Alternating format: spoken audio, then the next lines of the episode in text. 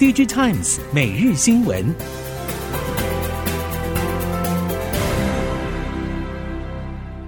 听众朋友您好，欢迎收听 DigiTimes 每日新闻，我是袁长杰，现在为您提供今天科技产业的新闻重点。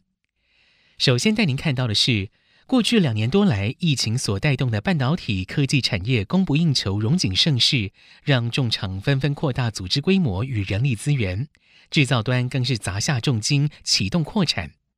但是今年年中以来，情势反转，微软、Meta 与 Google 等大厂已经启动或传出组织重组，并且削减人力。M B 品牌大厂也频传冻结或减少全球人力。近日震撼业界的，则是传出英特尔可能会在月底之前宣布裁员千人，这将会是继二零零七、二零一六年之后，英特尔最大规模的人事缩减。半导体业者表示，英特尔撑不住，近期超微、NVIDIA 等 PC 供应链业绩也大跌。如果近期评估疲弱市况，短期难以回升，人力金石计划恐怕难以避免。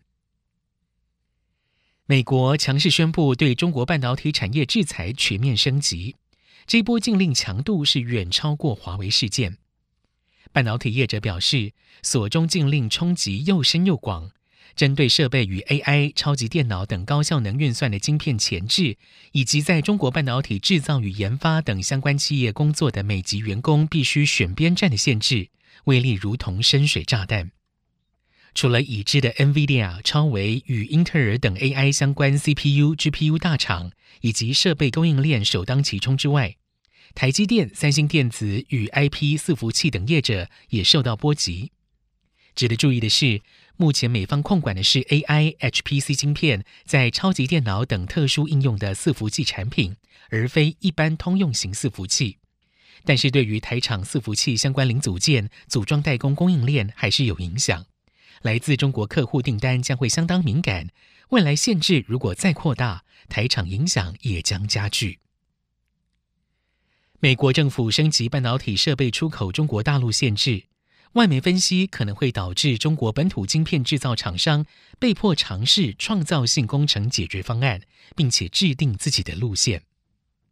路透报道，花旗经济学家在一份报告中表示，中美技术脱钩可能导致中国在创新方面出现史普尼克时刻，迫使中国采取由上而下和自力更生的途径，尤其是在半导体领域。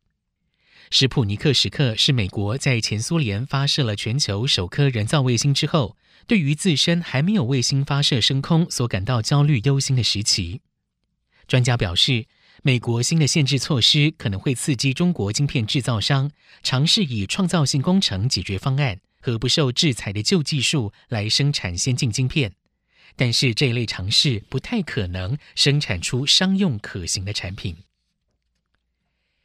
美国半导体科技禁令发酵，旺宏总经理卢志远表示，这一波科技限制对个别公司或产业将会带来短期阵痛，相关公司遭到天翻地覆，极大震撼。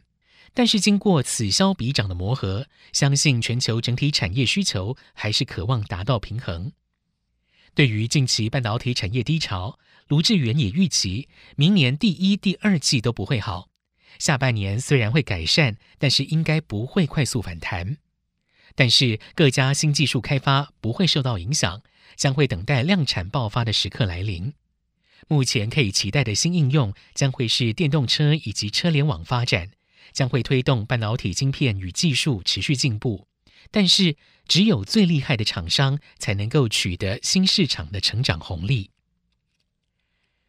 随着全球经济景气低迷，记忆体等半导体产业相继传出了减产或减少设备支出消息。不过，身为全球记忆体龙头的三星电子，还没有传出将会删减产量或投资的作为。三星内部甚至决定透过所谓的超级差距战略，专注发展新世代制程，希望进一步强化市场主导者的地位。南韩业界预测，如果三星明年开始量产十纳米级第五代 DRAM，可望领先竞争对手。另外，在目前三 D NAND 堆叠竞争方面，三星也宣布将会在二零二四年量产第九代三 D NAND。并且在二零三零年开发出堆叠一千层的三 D NAND，相关人士表示，全球半导体产业竞争正在加剧，但是答案很可能像是三星一样，在领先的第一领域进行更多投资，来确保维持市场领导者的地位。自从三星电子等业者推出折叠式手机之后，市场上就一直有传闻指出，苹果也将会推出折叠机，并且陆续取得了多项折叠机相关专利，甚至已经开发了多款概念原型机。Digital Trends 分析表示，作业系统和应用程式设计的重要性是不亚于硬体，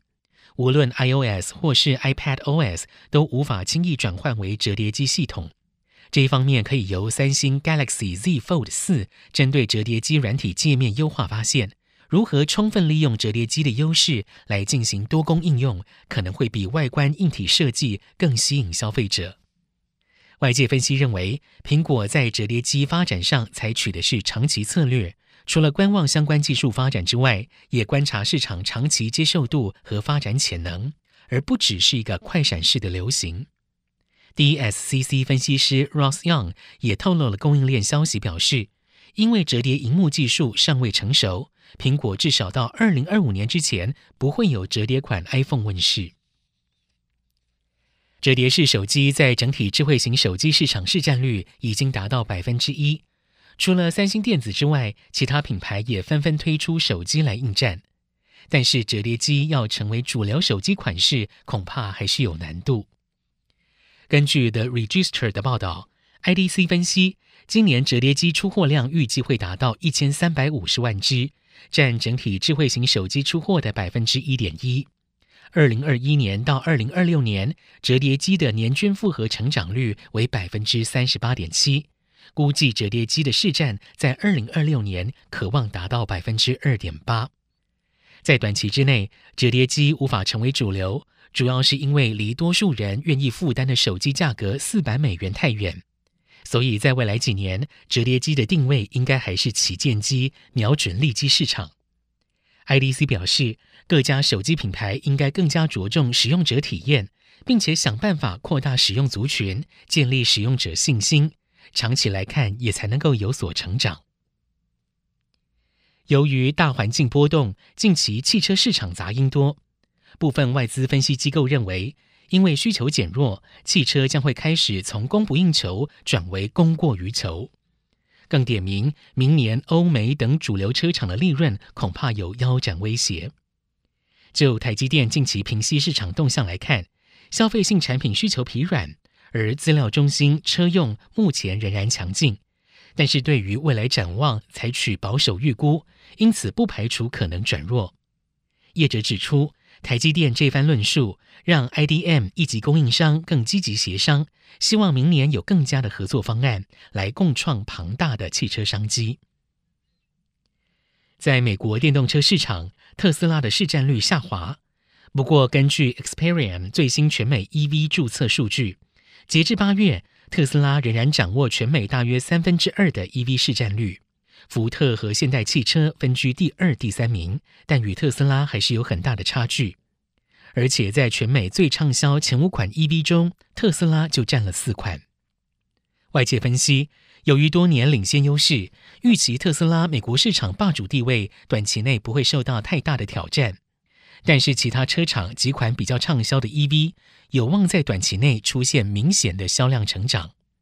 像是通用汽车近期宣布，在第四季增加 Bolt EV 交车辆，福特 F150 Lightning 产量也在缓步增加。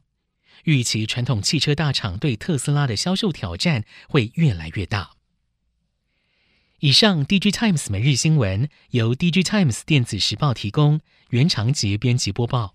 谢谢收听。